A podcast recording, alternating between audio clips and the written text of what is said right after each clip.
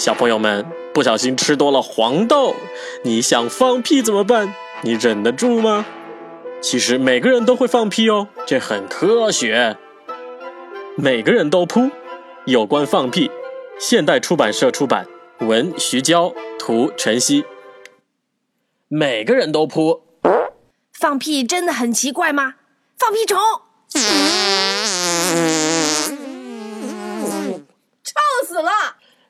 大象要放屁，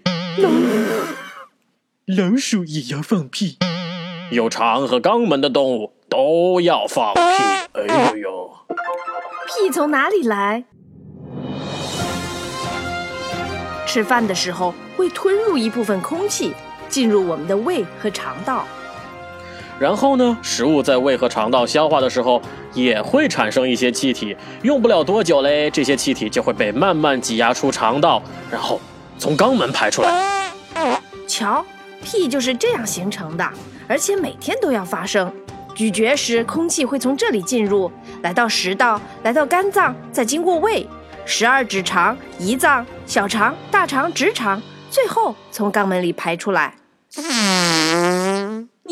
放屁了！肛门具体是什么意思？我们在这儿就不解释了哈，得去问爸爸妈妈喽。所以呢，如果把屁储存起来会怎么样呢？原来每天要放这么多屁呀！一个人每天平均要放屁十多次，会产生约五百毫升，相当于两瓶半牛奶的气体耶！哎呦喂！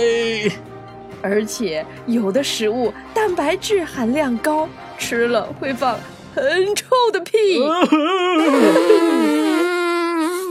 我晕倒了。而有些食物呢，淀粉含量高，吃多了也会放很多屁。有些蔬菜吃下去之后，还会形成特殊的屁味儿，洋葱屁、胡萝卜屁、韭菜屁。但是有时候嘞，放屁也可能是生病的征兆，表示胃部有疾病或者是嘿嘿消化不良。但是更多情况下，放屁表示肠道很健康，它就和挖鼻孔、打嗝、做噩梦一样常见，没什么大不了的。是吗？所以呢，每个人都要放屁，放屁呀，一点儿也不奇怪呢。有屁不放会怎么样？憋回肚子里，引起肚子疼。没憋住，放得更响，把脸蛋憋红了，憋过头了，从嘴巴里放出来打嗝。其实是不会的，屁不会变成嗝的，它只会在体内被自行分解掉，对身体不好啊。那么水生动物会放屁吗？嘿，有些海洋动物也是会放屁的，比如说虎鲨、海葵、水母、珊瑚，没有肠和肛门，所以呢，它们不会放屁呢。好遗憾呐，就是啊，不过好吃。过来盆，臭死了，又放屁了，我晕倒了。好啦，如果你想听更多的故事，请关注我们的微信公众号“鲁鲁兔儿童频道”。我们下期再见喽，拜拜。